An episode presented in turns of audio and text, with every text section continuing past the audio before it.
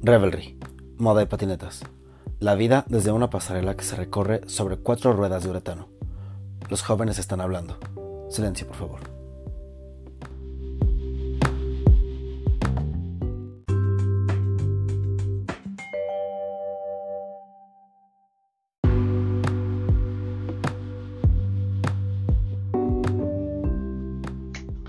Hola a todos, ¿cómo están? Aquí Gerardo Cárdenas, muchas gracias por estar aquí acompañándome, por darle play, por compartir, por escribir. Y bueno, tercer episodio de este podcast, Modo de Patinetas. Y este episodio se llama literalmente, porque literalmente hablaremos de modo de patinetas. ¿Por qué? Más bien, ¿por quién?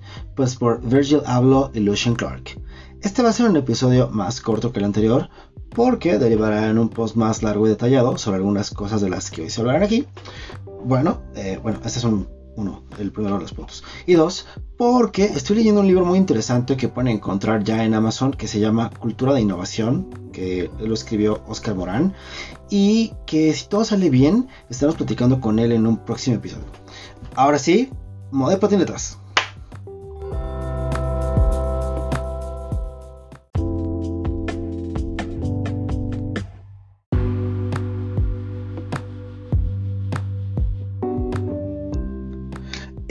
Comenzamos formalmente este primer bloque del tercer episodio de Moda y Patinetas. En este episodio que se llama literalmente, porque literalmente es de Moda y Patinetas.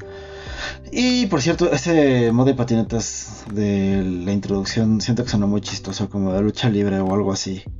Cualquier comentario ya saben que lo pueden dejar en Instagram, arroba the-pad87, eso es arroba the-pad87 o de pad87 eh, también estoy así en Twitter. Eh, no uso Facebook por ahora. Eh, entonces, Twitter e Instagram son las opciones.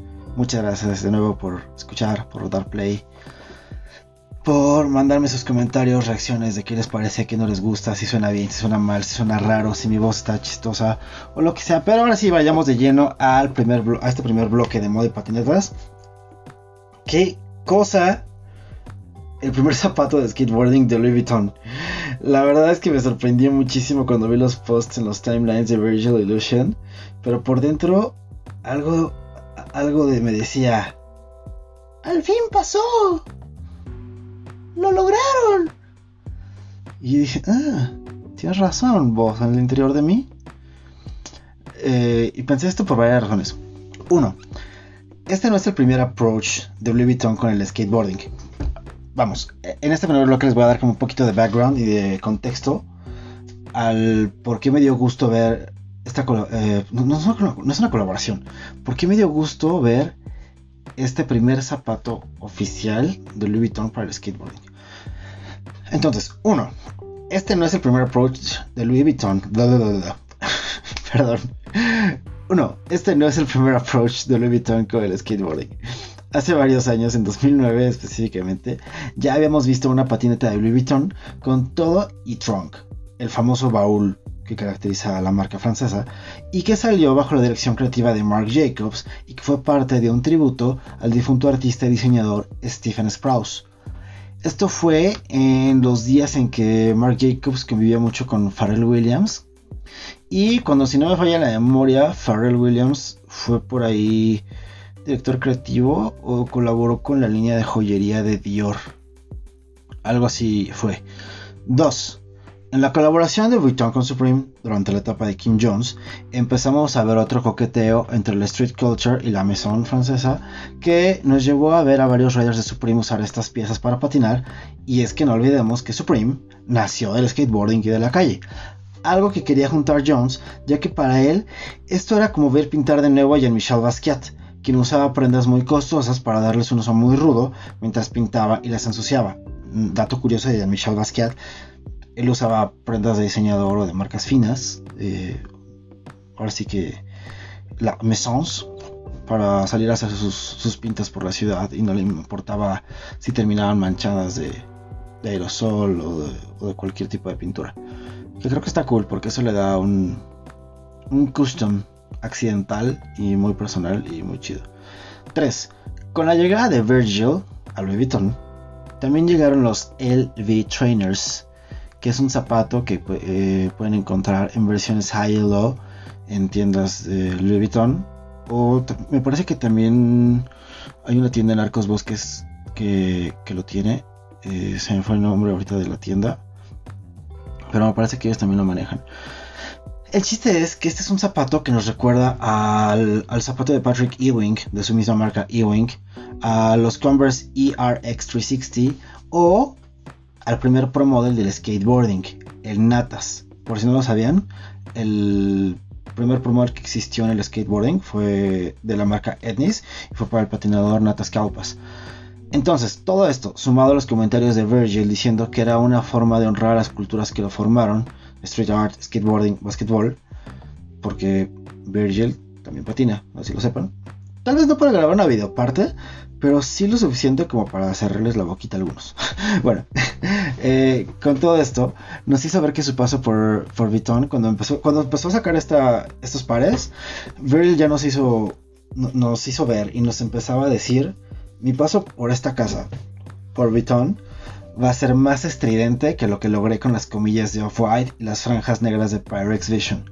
Por si no lo sabían, Pyrex Vision, que es esta marca que se hizo popular en Instagram y Pinterest por tener unas calcetas con, franjas negras como de precaución, eh, es una marca también de, de Virgil y fue la primera antes de Off-White. Y bueno, ya cerrando los antecedentes, tenemos a Lucian Clark quien ya había desfilado para Louis Vuitton y que lo hizo desde la primera pasarela de Virgil en la marca, en ese hoy tan significativo desfile arcoiris que terminó con Virgil y Kanye abrazados y llorando, y todos fuimos felices. Y fue un momento muy bonito. no, pero sí, o sea, desde el primer momento en que Virgil entró a Louis Vuitton, desde ese momento Lucian eh, entró con, con Virgil. Entonces, eh, era lo que ya, ya se veía venir. Digo, tal vez nunca lo imaginamos así, porque eh, Lucian en varios de sus posteos en Instagram sale patinando con los LB Trainers en las dos versiones, high low, en cualquier colorway. Eh, varios lugares en París, en Londres, en Nueva York. Y pues sí, era como un poquito lógico y era como, órale, este dude sí tiene tiene valor y aparte de los conectes, porque pues no cualquiera se pone a patinar un, par de tenis así. Pero entonces ya como con estos antecedentes es cuando dices, eh, pues sí, tenía que pasar. Ahí estaban. Ya, ya, habían, ya se habían conocido desde hace tiempo. Y bueno, ya hablaremos de cómo creo yo que sucedió esto. Porque la historia es otra realmente. Pero bueno, ya con este background, vayamos a una pausa y vayamos un poquito más a la raíz del tema y a responder ciertos comentarios que vi por ahí en las redes sociales y que dije, eh, creo que aquí la gente no está entendiendo cómo funciona esto. Pero bueno, vamos a una pausa, regresamos.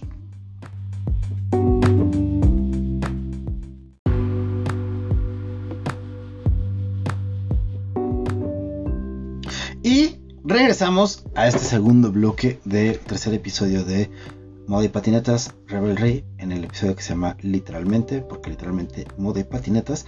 Y bueno, hace unos días estaba eh, escribiéndome en Instagram con mi buen amigo Rodrigo Castillo, Piolo, que, eh, bueno, si no lo conocen, Piolo fue rider, fue parte del equipo de Circa aquí en México.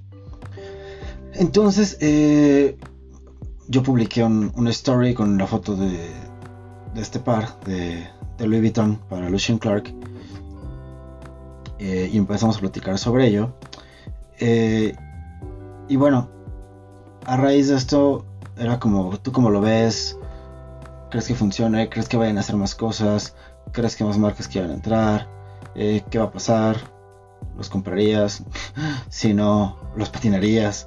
Entonces, como, todo esto. Entonces, algo que platicaba con, con Piolo es que esta es una nueva manera de balancear las cosas y decir los productos finos y su sabafa, o sea, su saber hacer o su calidad, se pueden llevar a la calle y no están hechos para estar solamente en un aparador y, o para estar guardados, sino que están puestos ahí para todos los que lo quieran. Es decir, si tienes los recursos y quieres comprarlos y patinarlos, vas, date. Si tienes los recursos, no patinas y quieres comprártelos y solamente usarlos, pues vas, date. Si tienes los recursos y los vas a revender, ¿neto lo quieres revender un par de Louis? ¿Neto? Bueno, cada quien. Pero bueno, eh, está bien porque hay, de todo en, este en este mundo, en esta escena del skateboarding, en esta escena de los sneakers. Eh, vamos, cuando comenzó el fenómeno de los revendedores hace, hace un par de años, hace varios pares de años, eh, la gente no se imaginaba cuánta, cuánto dinero se, se movía. Pero hoy tenemos StockX para darnos una idea de cuánto dinero se mueve con un solo par. Con lanzamientos que a veces tienen ni un día y en cuestión de horas ya alcanzaron un precio que es el doble, triple, quíntuple o más de su valor de retail. Eso es sorprendente. Pero bueno, también está el punto de vista de los skaters en esta situación, en este lanzamiento. Y claro, tú eres 100% skateboarder, trashero, Jay Adams, y no te gusta. Ok, sigue con lo tuyo. Solo que hay gente a la que sí le interesa. Y otra cosa, tal vez esto haga que algunas personas comiencen a patinar o les empiece a llamar la atención y quieran saber más, quieran comprar su primer patineta, aunque sea para subir sus stories a Instagram o sus reels o sus TikToks para presumirte que tienen los tenis. No lo sabemos. Pueden tener un impacto diferente a la cultura. Hace, Dios bendito, 21 años, en 1999, cuando Tony Hawk atravesó el primer 900, vamos, el impacto fue brutal. Y ese año me parece que fue el mismo cuando salió el Tony Hawk's Pro Skater 2. Y ¡pum! Todo el mundo era skater, todos querían patinar, todos usaban tenis de skateboarding y camisetas grandes y baggy jeans y shorts y todo. Era muy raro, entonces tal vez podamos eh, ver un nuevo tipo de skaters o tal vez veamos un nuevo boom, no lo sabemos. Pero también estoy seguro que algunas otras marcas van a querer ser invitados a la fiesta. Ya vi a Sara, ya estoy, ya estoy viendo a Sara tratando de, de replicar este zapato y me da asco, me choca Sara, perdón, tengo que decirlo. Sara, no lo hagas, detente. bueno, pero también te balance al decir, no importa si tu actividad se hace en la calle, puedes usar lo que sea, porque las marcas no hacen a la persona, sino las personas a las marcas. Si tú ves esto y automáticamente te descartas, eso ya es otra cosa, y ya está en ti. Claro, hay mucho hate, y como les decía, ya en redes vi muchos comentarios, como estos a los que daré otra tarea de respuesta, y no es por defender a nadie, sino para tratar de poner esto en un punto neutro. ¿vale? Eh, ¿Por qué? Pues porque vi que varios medios eh, nacionales de aquí de, skateboarding publicaron la foto, incluyendo un medio que no voy a mencionar, que no quiero recordar porque su fotografía es horrible. Por ahí un, un personaje de la industria del skate en México mencionaba esto de que su fotografía es horrible y lo es, lo es. Y de ahí, de este post, empecé como a ver varios comentarios y todos iban como por el mismo camino y es como, neto, el skateboarding que es tan abierto, tiene gente tan cerrada. ¿Por qué? Porque están metiéndose con lo nuestro. Dude, no te veo defendiendo los clones que hace Sara de, de Vans. ¿Sabes? Es como... Eh, ¿qué, está pasando aquí? Pero bueno, Comentario número uno. ¿Qué se meten en el skateboarding? ¿Qué se meten con las patinetas? Bueno, como ya mencioné antes, Vuitton no es ajeno al skate. Y sí, no es una marca de nicho o regular como Vans o Polar o Distrito o Hawks. Pero, ¿recuerdan cuando decían lo mismo de Nike SB y Adidas? Y luego se quedaron calladitos cuando vieron el Nothing But the Truth o el Away Days. Y hoy todos andan usando Janoskis. Eh, nada más, ahí se los voy a poner sobre la mesa y como un recordatorio. Además, a título personal, creo que todas las personas que se quejan y siguen diciendo que el skate dejó de ser skate, o dejó de ser buena onda, porque la onda ya no era onda y era buena onda, eh, que el skate dejó de ser skate, dejó de ser buena onda, perdón por el de Brian los Simpsons, fue cuando dejaron de sacarse zapatos tortas. Em, y a título personal, de nuevo, insisto, eh, creo que estas son las mismas personas que dicen, no, si yo patinaba bien machina antes, le daba los 10 de Consti a la fuente, pero me chingué la rodilla. Ya me iban a patrocinar, ¿eh? Pero me chingué la rodilla. Em, cada quien. Siguiente comentario. Apoyen lo nacional. A ver, Louis Vuitton nunca te dice que no apoyes lo nacional. Eso lo decides tú. De hecho, si apoyas tanto la nacional, pues tal vez que esta propaganda estaría en otra situación hoy día. O si tú estás estudiando algo relacionado a diseño, a bioquímica, a no sé, ingeniería, podrías ir con Polomai y decirle cómo podría mejorar el diseño de gremio o cómo mejorar su distribución o cómo facilitar la producción o cómo tener mejores materiales. Just saying, ¿sabes? Hay diferentes maneras de apoyar lo nacional. No solo comprando, no solo compartiendo posts. Si tú estás haciendo algo, si tú estás estudiando, ve con esa persona, envíale un mensaje a redes sociales y dile ¿cómo crees tú que podrías aportar a lo que él está haciendo si ves que él ya está un poquito más adentro de la industria y de la escena?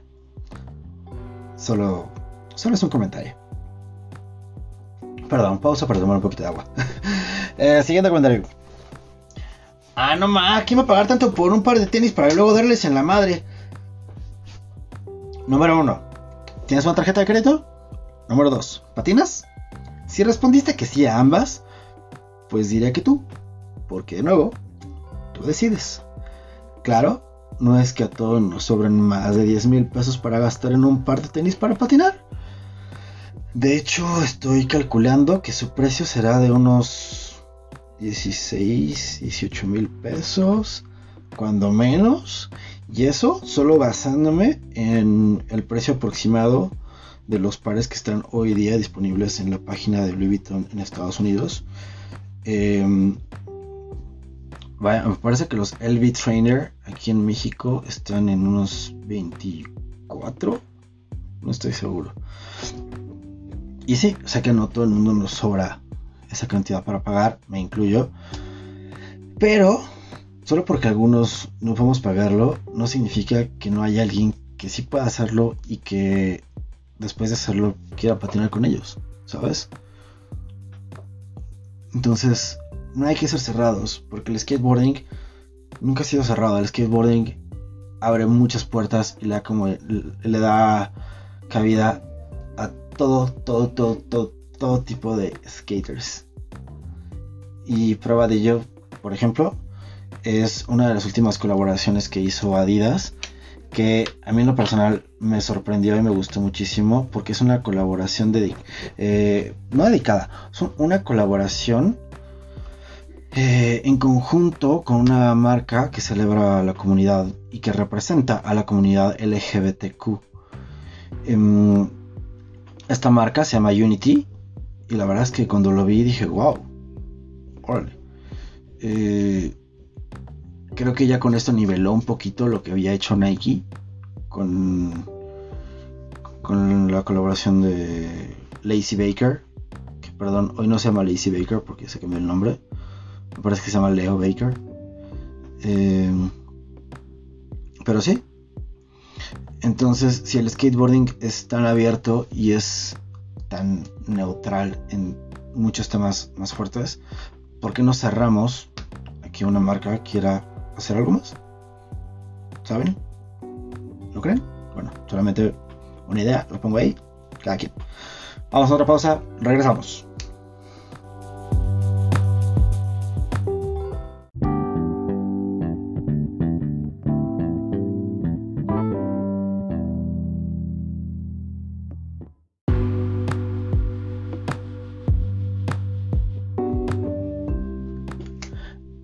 Llegamos al último bloque. Gracias por llegar hasta acá. Este es el cierre y como tal voy a remitir un artículo publicado por la revista Transworld Business, que es la parte dedicada a negocios de una compañía que se llamaba TEN, The Enthusiast Network. Ahora no tengo idea cómo se llame porque vendieron la mayoría de sus revistas y otras las desaparecieron. Pero dentro de ellas está Transworld Skateboarding, que es la más famosa.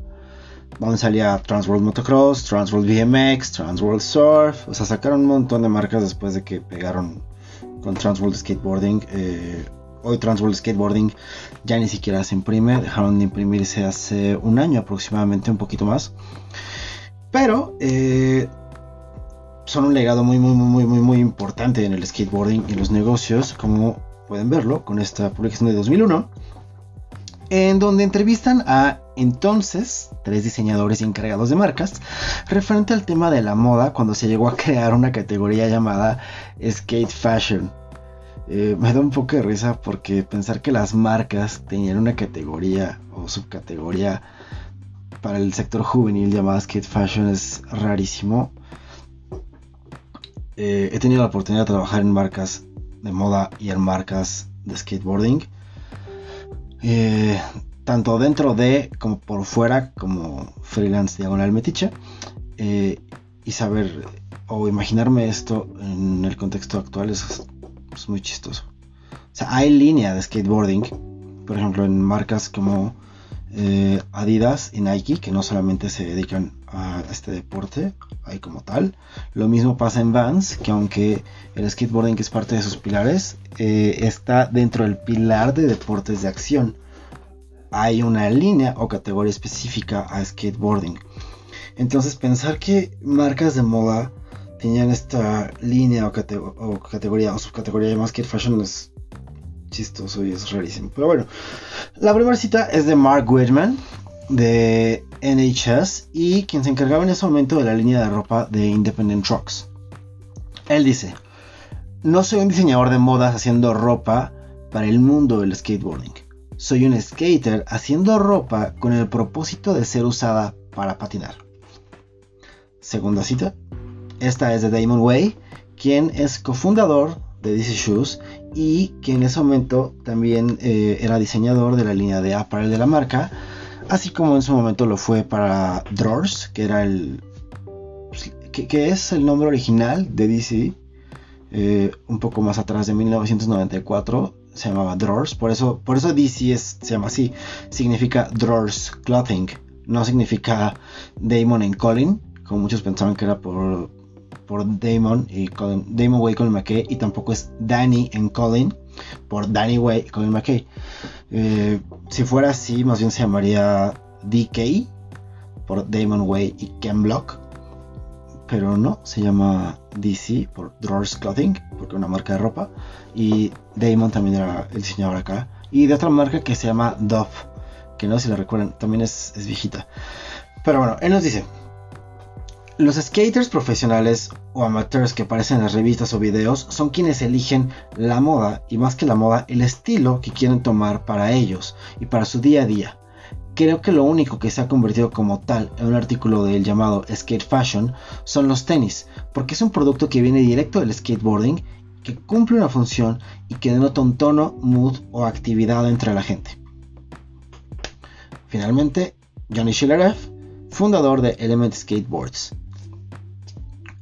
Creo que el skateboarding se ha vuelto un disruptor y ha establecido mucho de lo que vemos en el mundo de la moda hoy día, y no solo hoy, sino en diferentes momentos y cómo ha evolucionado o se ha incorporado a esta industria. Bueno, tomo estas citas porque creo que engloba el concepto final. Este es un zapato de skateboarding diseñado por un arquitecto que se formó en las calles y que se convirtió en diseñador de modas y que es consciente del impacto que el skateboarding ha tenido en la moda y hoy decidió ir un paso más allá y poner él su granito de arena creando un zapato de moda. Él no quería crear un, un zapato exitoso o muy vendido como es el Speed Trainer de Valenciaga o el Disruptor de fila, sino un total y absoluto zapato de por para skateboarding. Uno muy, muy, muy, muy, muy pues muy caro, eh, pero muy padre. Y que visualmente nos recuerda, bueno, revisando varios modelos, eh, haciendo memoria de ellos, visualmente recuerda al Legacy de DC Shoes, al Valley 2 de Etnis, al Adrián López 202 de Circa. Les estoy hablando de los 2000, like 2000, 2000, como toda la, todo el periodo entre 2000 y 2005, para que tengan una idea.